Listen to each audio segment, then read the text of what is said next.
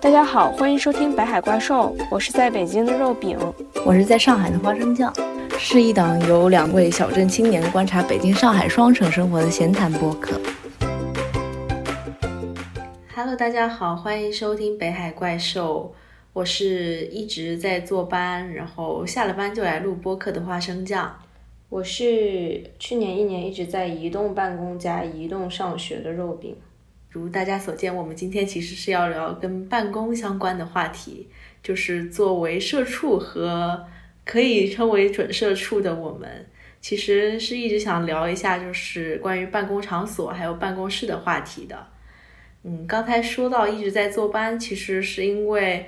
我个人还挺向往，就是移动办公的状态，就是那种类似在咖啡厅写稿，然后在什么居酒屋或者是在酒吧加班的状态，一直是我很羡慕的。我是一个不喜欢坐班的人，腹肌放纵，爱自由，所以我就很羡慕肉饼。他说他自己一直在移动办公和移动上学，就感觉可以一直换地方，而不是一直锁死在一个固定的工位上。嗯，肉饼，你对你自己这种状态？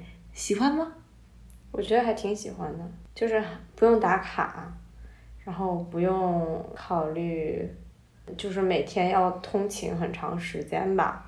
但是因为你其实还好，因为你就住在离家不远的地方，所以你上个班，就是你骑个车很快就能到了。嗯。但是对于比如说在北京，然后我之前在实习的时候，比如说在中关村五道口那边住。但是呢，要去比如说国贸亮马桥那边实习，然后你就要搭十号线地铁，要搭一个多小时，然后那地铁还特别特别的挤，然后你就会觉得特别崩溃，就是每天早上高晚早高峰，晚上晚高峰，就会觉得特别崩溃。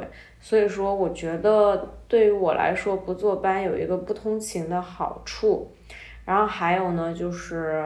比较安静吧，就是如果办公场所里旁边坐着一位像花生酱这样一直会碎碎念的人的话，可能就会觉得很吵吧。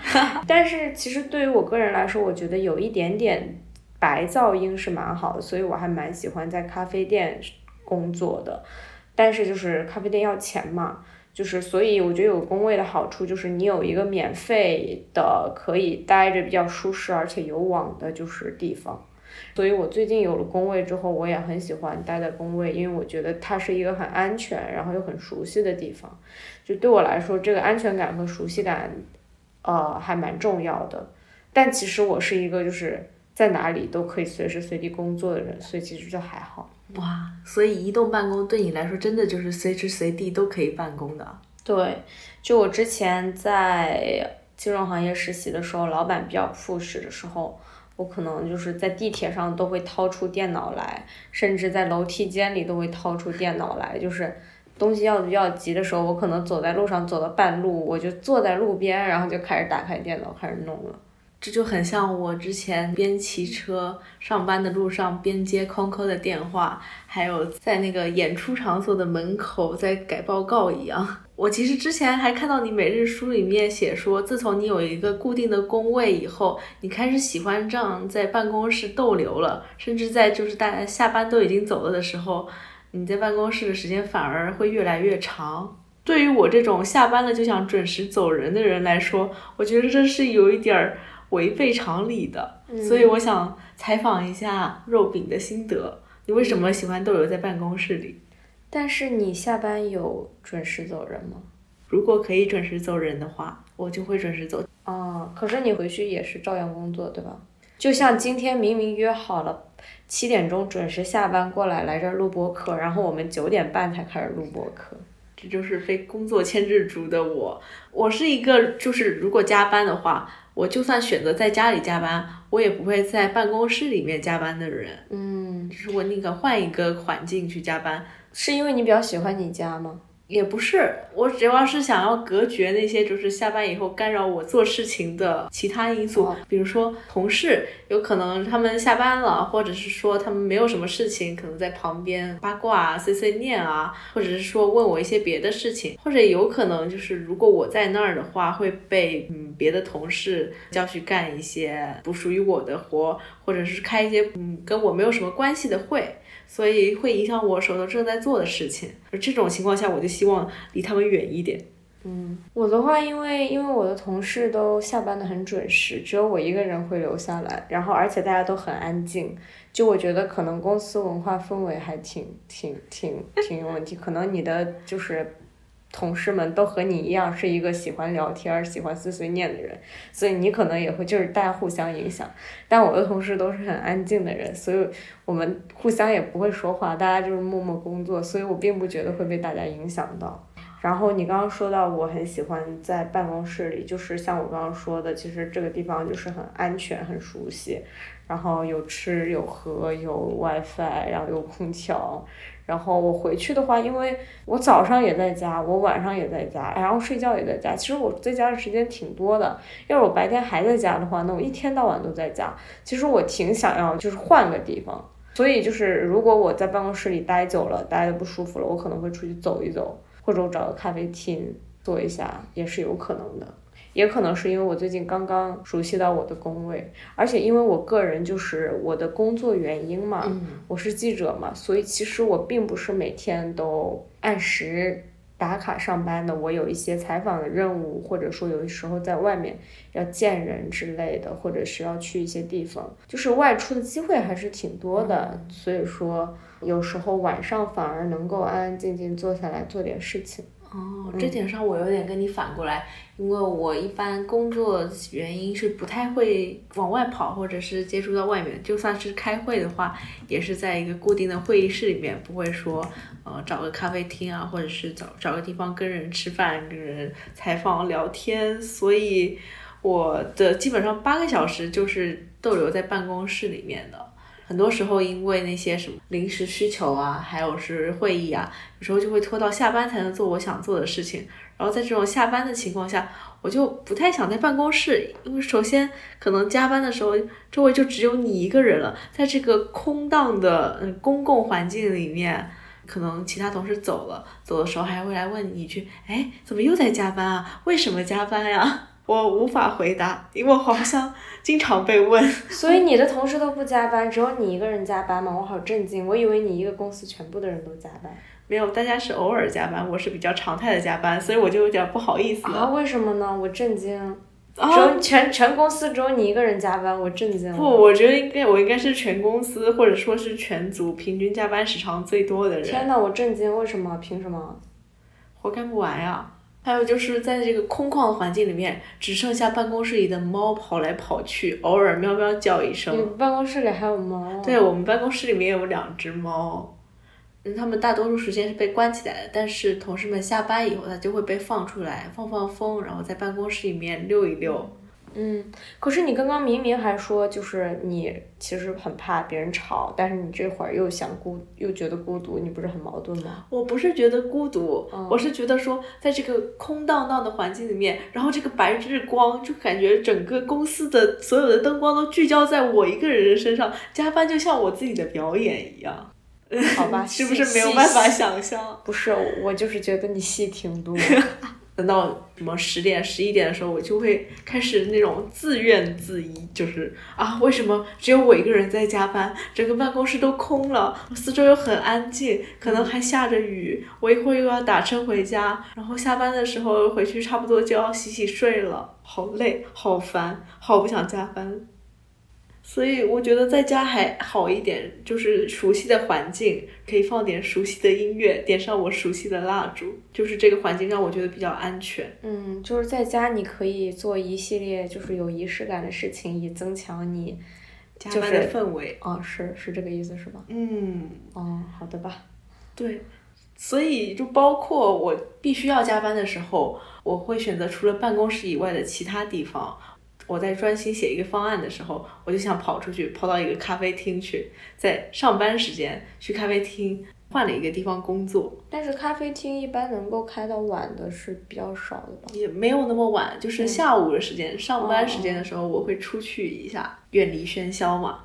然后还有一些公司里面可能会有，嗯，比如说无人的会议室啊。或者是说那个老板的小房间，就是可能老板不在的时候，我会自己躲在那边写一天的 PPT，这样子就没有人会找到我了。我就可以专心忙我手头上的活儿。还有除了干活的时候会待的地方，其实还有一些，就是公司里面可能会有那种什么隐秘的角落，就是让你放空一会儿，或者是焦虑的时候躲起来自己待一会儿的地方。就像社畜的茶水间，有时候可能就是压力大了，会在茶水间发会儿呆。然后还有那种之前我公司会有一个天台，哎，广告人可能普遍压力比较大。我的同事，我就经常看他们成群结队的上去，什么抽抽烟啊，然后在那儿看一会儿风景，看一看楼下的人，然后看一看芸芸众生，就觉得好像不那么焦虑了。然后就一支烟的功夫，抽完以后下去干活儿。嗯嗯，你说到这个天台。我就想起了好多日剧和韩剧里都有这个天台，就是韩剧《卫生》是一部非常有名的职场剧，豆瓣评分高达九点二分。你看我这脱口而出。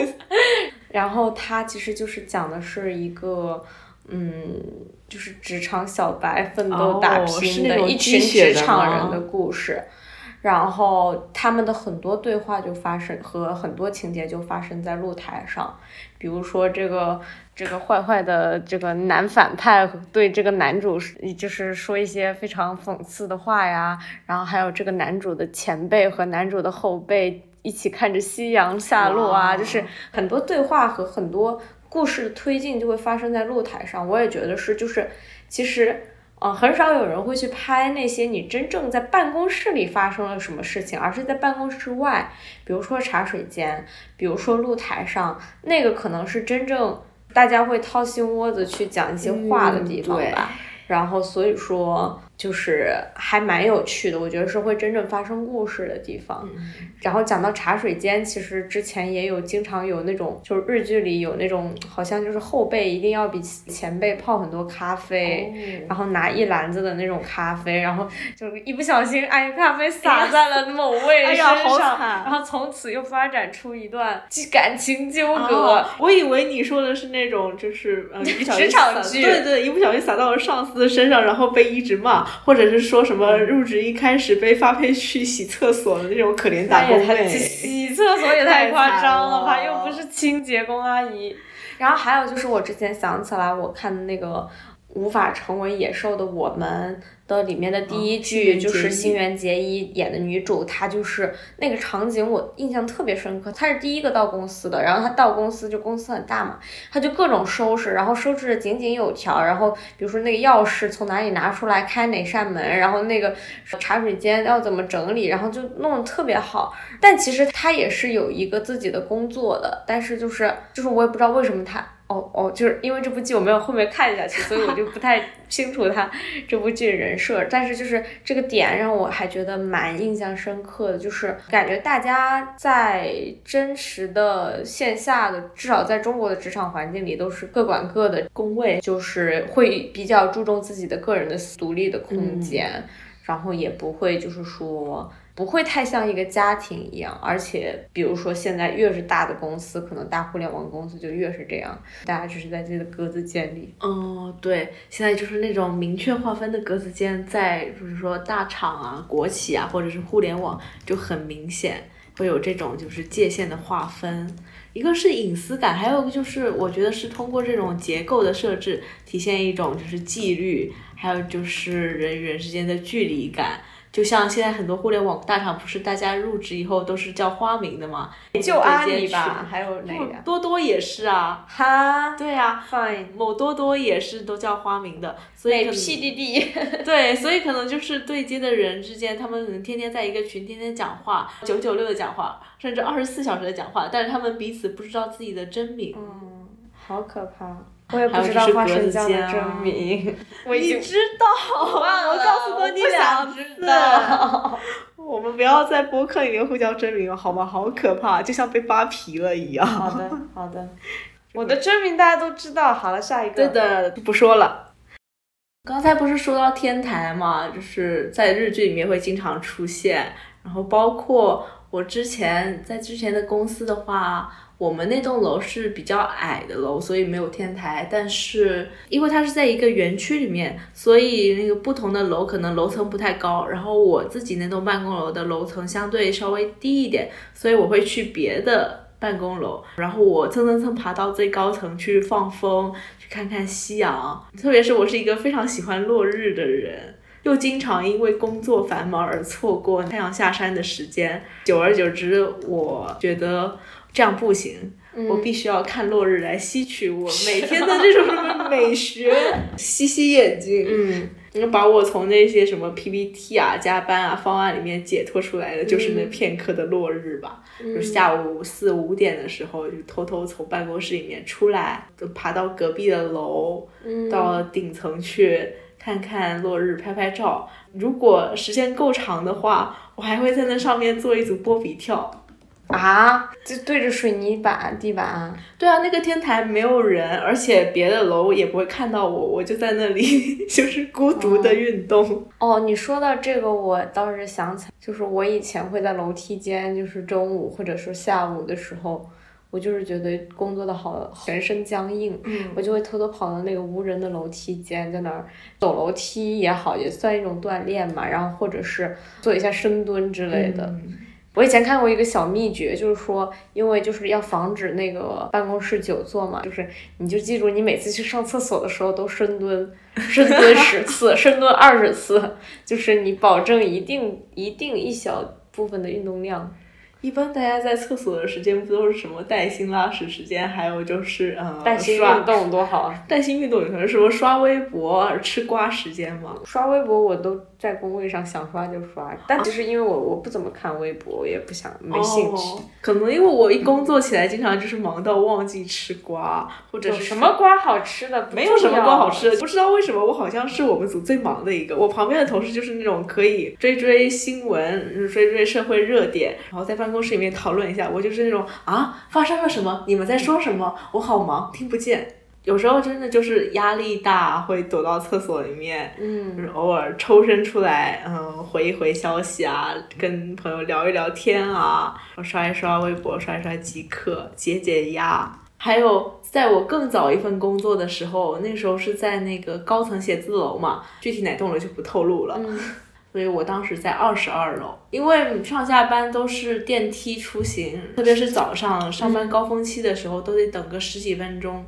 我就觉得特别麻烦。嗯，如果走上去，对我们当时不打卡，如果我没有什么急事儿，不怕迟到的话，我真的会走上去。嗯，至少我会走到个十几层，然后从那个十几层再坐电梯。因为这个楼层高的话，它是会有分那个，比如说是一层到多少层是一部电梯，在这个中层到高层再是一部电梯，这样分流的形式的。所以我可能是坐到一半，然后我再走路上去，或者是说我先走一半楼梯，然后我再。坐电梯上去，嗯，我好像以前也做过这样的事情，就是走二十层，后来就变懒了吗？就是后来就从那个公司离开了，跟我一样，我就觉得说我不太习惯这种高层写字楼，然后我也不希望在那里一直待着，所以到后来我好像工作的地方一般都是比较就平房或者是园区，或者是那种比较小的，可能是独栋，不会是在高层写字楼里了，是吗？对。在高层写字楼里就觉得我不是我，我是一个被异化的个体，我只是螺丝钉中的螺丝钉。不过其实可能是因为行业的缘故，换来换去，就是从一份加班的工作到另一份加班的工作，还是觉得说，就是要被长期圈禁在这个办公这个工位上面，有时候就觉得很累。所以，久而久之，可能因为在这个工位待的时间太长了，我开始把一些我自己的东西放到这个工位上了。比如说，嗯，我自己买的日历。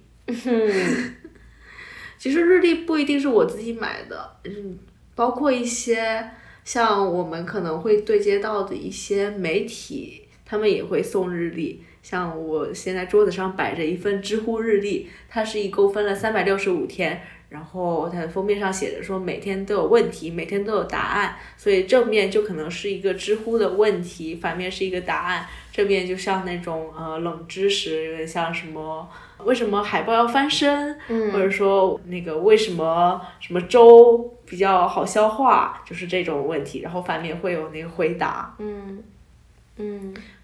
包括我看我有些同事的桌上放的是一些呃豆瓣日历，一个可能是凡尔赛说啊，我跟豆瓣人有联络，是豆瓣送我的日历，就体现说我有广阔的资源。嗯，呵呵。然后也有体现个人品味的，像是一些放比较好看的、有创意的日历在桌子上，别人看就觉得说哇，这个人好厉害，好有心。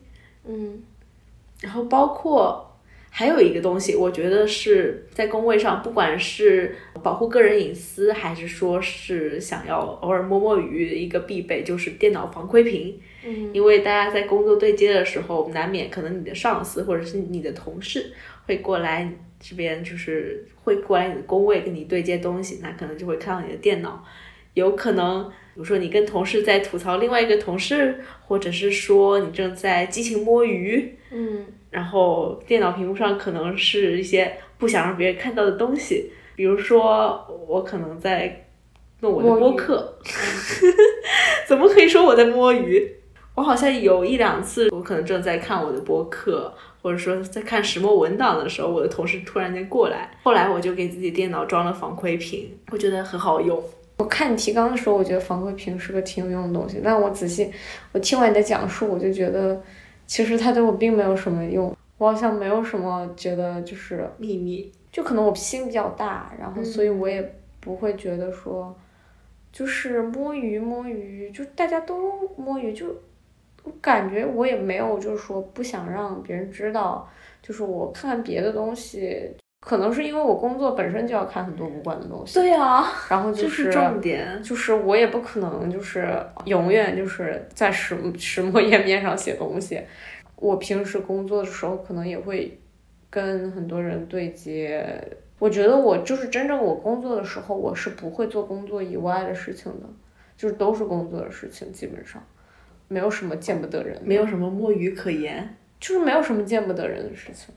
嗯，我是觉得可能你，你也没有就是太严格的工作和呃工作以外类似摸鱼或者聊天的区分，因为你在聊天的过程中，可能你也会跟你工作相关的对接的人的对话也算是在聊天的范围之内，然后包括你看一些。比如说什么行业的文章，或者是说可能就是各个领域的随便看什么文章，都是对你的工作多多少少有点帮助的。就是你看这些文章，对你的工作也是有帮助的呀。就我我个人认为，就只要你不是在刷抖音和类似的事情，你看什么东西都会对你的人有帮助。嗯，对你的人有帮助，就意味着对你的工作有帮助。我因为工作相关，我还不得不打开快手。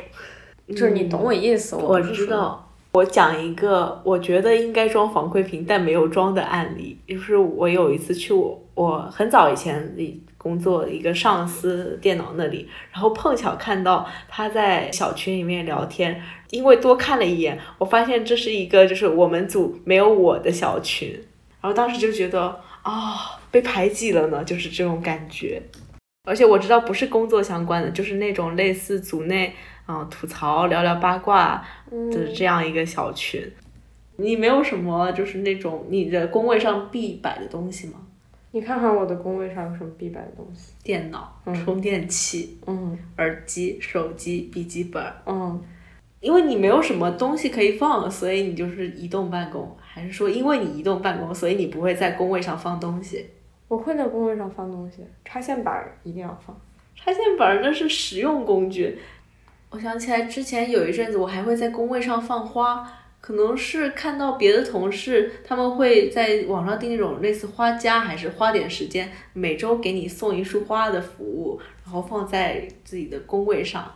后来有一阵子，我也在工位上放花，我还每天给它积极的换水。然后再后来，我的工位上会放满文件、纸啊，乱七八糟的发票啊。我就失去了打扮它的兴致，就像失去了收拾我自己家的兴致一样吧。嗯，之前还有一次看到有一个东西，我特别想放在工位上的，是那个唐岛的风筝。唐岛就是一个专门做睡眠用品的品牌，他们之前推出过那个什么猫肚皮枕，然后就是那种让人放松，嗯，远离焦虑的产品。包括他们还有个蜡烛叫做焦虑蜡烛，就是你点燃以后就相当于说你你烧掉了你的焦虑。最近的话，他们推出了一个叫做好像就叫叫做自由放风筝还是什么的，那个风筝上面写着自由，而且它是有一个固定的底座的，你可以把它放在桌子上，那个自由就在你的工位旁边迎风摇摆。嗯，我看到那个就觉得是一个工位上的亮丽的风景线，所以我最近买了一个，我也打算 之后把它摆在我的电脑的旁边。虽然我人不自由，但是我的心是自由的。我好像不太需要，就是我的工作已经让我觉得很快乐、很自由了，我不太需要一些外物来刺激我。人就是得不到了才拿出来炫耀吧。我放在那里只是表示一个我想要达到的状态。所以你的你的工位空无一物吗？就是我在的时候它是有放东西的，我走了之后就是插线板儿。然后杯杯子也被阿姨收走，还有笔记本我不会带走吧？但是笔记本其实也不怎么用，就跟我的家一样空无一物。就是我是觉得反正都带不走的，就如无必要勿增实体的那个。就可能我确实不太需要一些物物品的东西来给我带来一些精神上的寄托。哦，我是有时候会通过物品的东西来体现我的价值观，或者是体现我的某些态度。比如说，我放那个风筝，我是在对抗资本主义。我可能会用那种什么啊，嗯，什么提早下班，或者是写着紧急下班的手机壳，来体现我对于加班这件事情的反抗。（括号并没有用）然后我还想说说，就是公司环境这回事。我们前面不是也说了很多办公空间的事情吗？嗯。然后，因为之前在应聘的时候，或者是看一些行业网站的时候，会看到很多公司会把自己的公司环境作为一个就是招聘的重要的指标。特别是在小公司里面，小公司在招聘的时候最喜欢写自己的办公环境好，什么老洋房。哦，什么独栋别墅，还有什么巨大空间，还有健身房、猫房，还有什么艺术品区、茶水具备，嗯，什么每天供应零食，嗯。我之前看过，不是有一个 JD 黑化吗？嗯，然后就说什么我们的什么弹性工作制啊，然后其实就是叫你加班，然后说公司一提供三餐，其实就是叫你下班的时候有饭吃，然后公司提供床，然后其实叫你睡在公司，然后就是公司出于吸引人才的目的，会把他的 JD 写的很 fancy，但其实就是现实就是一滩烂泥，而且。还有你刚刚说，就是公司里有猫，这个是很多。它其实就是去骚动年轻人的那种，就是那种萌点的神经。孤独寂寞的年轻人的据点，就都喜欢撸猫。但是吧，很神奇的事情就是，我待的几家公司基本上都有猫，就除了那个什么。所以你是因为有猫才选？不不不不不，我对于猫其实没有什么特别的感情。然后实际的体验就是，那些猫跑来跑去，你根本撸不到几下，它要么就是你摸两下它就跑了。要么就是因为太好动被关在猫房里面，平常是撸不到的，顶多就是远远的给它拍张照。我之前待过一家公司，那个猫还丢过一次，丢了发动全公司的人去找那个猫，找了好几天才就是最后通过保安找到了。所以我觉得猫对我来说没有什么用，而且还有一个前辈跟我解析的说，很多公司有猫其实是因为猫是需要人去看管的。有猫的公司可能就代表是这个公司其实加班挺严重的，所以就是老有人在那儿能看着猫，看着猫，猫需要照料，而且一个猫应该会成为那个公司的猫主吧？嗯，猫主子会在那个这个公司的微信宣传的推文里面出现，猫竟然已经算是一个公司吉祥物，对吉祥物，什么社交货币。还有什么健身房？我觉得大可不必。为什么？你忙起来的时候哪有时间去什么健身房啊？而且我以前大厂实习的时候，那个健身房的目的仿佛就是为了让大家中途可能下午的时候去健身房待个一个小时，然后晚上精力充沛的继续加班，就是专门给那些嗯，要么就是早上来的早，要么就是晚上下班晚的人使用的。对于正常下班的人来说，不太需要说公司还配备健身房，然后包括什么开放空间，我觉得对于员工的作用也不是那么大，那种开放空间什么的，顶多就是嗯，别人客户来开会或者有人来参观的时候，就是看这个公司倍有面儿。而且我特别没有办法理解是，有些人会把办公室当家，就像我现在的公司，就会有人晚上十点、十一点了，竟然还在公司的台球桌打台球，甚至就睡在公司了，是我最无法理解的一个地方。是没有家吗？还是说有家不想回，才会在办公室里面待着呢？我之前跟一个互联网公司的朋友聊过，他们就是一个。国内数一数二的互联网大厂吧，他们就是即使下班了也不想回家，就是要坐在公司里打电脑。公司的电脑也大，网也好，然后就是打游戏也很方便。另一方面就是他们觉得回家就是很孤单吧，一个人，所以还不如在公司就是有个地儿待着。哦，我倒是知道有那种可能是已经成家的人，但是不太想回家，所以下班了以后还是待在家里，就是自主加班、自愿加班。他可能也没有什么事情。还有一个就是，并不是自己想待在办公室，但是依然在这里变相加班的事情，是我之前有一家公司。就不说是什么公司了，推出过一个比较奇葩的制度，就是你上下班打卡就算了，每周还强制说你的工时要达到多少小时，然后按照我们正常的上下班时间是不可能达到这个工时的，就等于说在八小时或者是八点五小时之外。可能还要匀出个两三个小时的额外加班时间。那如果没有加班的理由的话，这两三个小时去哪里变呢？就只能说你可能抽一天，或者是抽两天，嗯，多待一会儿，或者是说你每天就让他半个小时下班。然后后来我们同事为了应对这个政策，会在下班以后出去一趟，然后可能出去吃个饭。吃完饭再回来打卡，因为我们是按照指纹打卡，就是决定上下班时间的。其实没有什么意义。还有人可能就待干脆待在办公室里面看书、陶冶情操，或者是就聚众打游戏。我当时其实很困惑，就是这是老板希望看到的嘛？就是大家下班以后都不走，都待在办公空间里面，这样是显得时薪比较便宜吗？嗯，就是充分压榨劳动力。对。感觉人如果一直被圈养在这个空间的话，长期在这种状态下，包括九九六，甚至是大小周，也有可能就是会把一个人变得说你已经混淆了一个休息跟工作的概念。嗯，你有可能就是你下班或者休假的时候也是要处理工作的。然后你干脆在工位上，可能也是就是会融入你的摸鱼时间或者是你的休息时间的。包括刚才说移动办公，可能就会变成随时随地办公。我觉得这不只是一个办公空间的问题，也是一个时间上，还有是工作作息，甚至说整个就是我觉得是整个社会对于工作习惯上的一个嗯内卷。嗯，是不是说的有点大？嗯。